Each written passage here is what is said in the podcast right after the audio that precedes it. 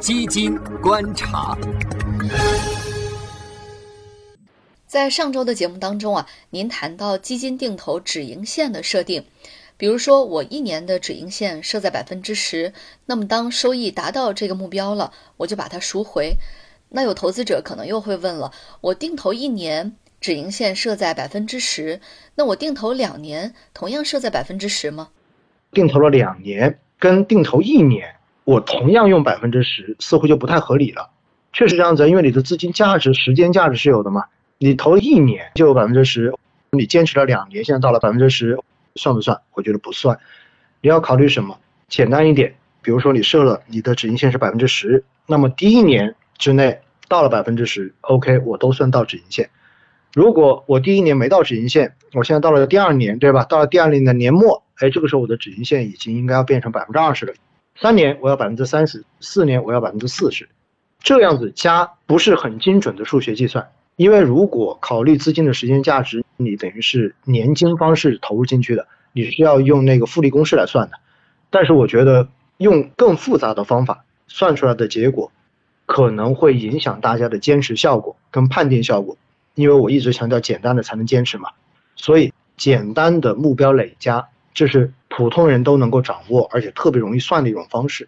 那我投了一年半，我到底应该是百分之十止盈还是百分之二十止盈？这个时候其实我就说的很简单，你过了一年要百分之十，你到了一年半，那你就选百分之一十五嘛。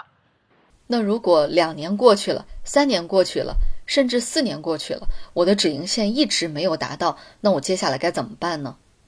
坚持啊，其实你没有达到，就意味着市场其实是没有到达你预想的这一个水平的嘛。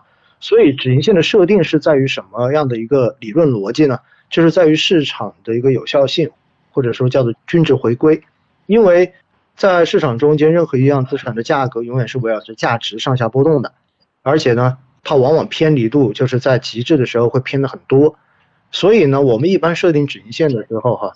尤其是指数基金，其实你可以去看到这个指数在过去这十几二十年的一个历史的回报。所以呢，根据这个历史回报，你采取一个正负的一个标准差，或者说正负加百分之多少，就是正的这个就形成止盈线，然后负的那个可能就可以形成你的一个加大扣款这样的一条线。所以上证指数为什么我会选百分之八到百分之十或者百分之十二这样的？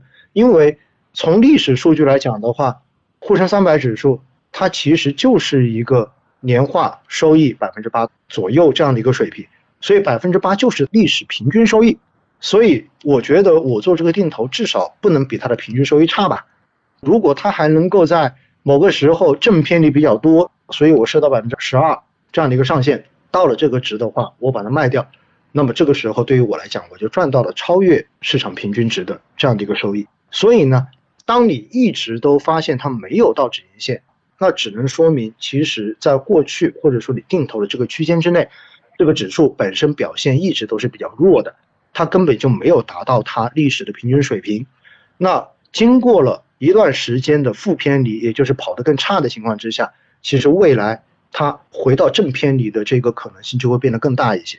所以，往往针对这种，我的建议就是你坚持就好了。最终还是可以把这个平均回报还给你的，但是它可能它是一次性的给你，你需要通过煎熬。我当时有定投深成指，二零一零开始定投，二零一一、二零一二、二零一三连着亏了三年，完全没有起色。当时我的家人都跟我说：“你买干什么？对不对？”我说：“没问题啊，反正我就不信它涨不回来。”结果后来到一五年的行情开始启动，一个星期往上涨百分之十。一个月的时间，就让我那几年一直坚持下来的那些定投的份额，瞬间就把收益全部都还给我了。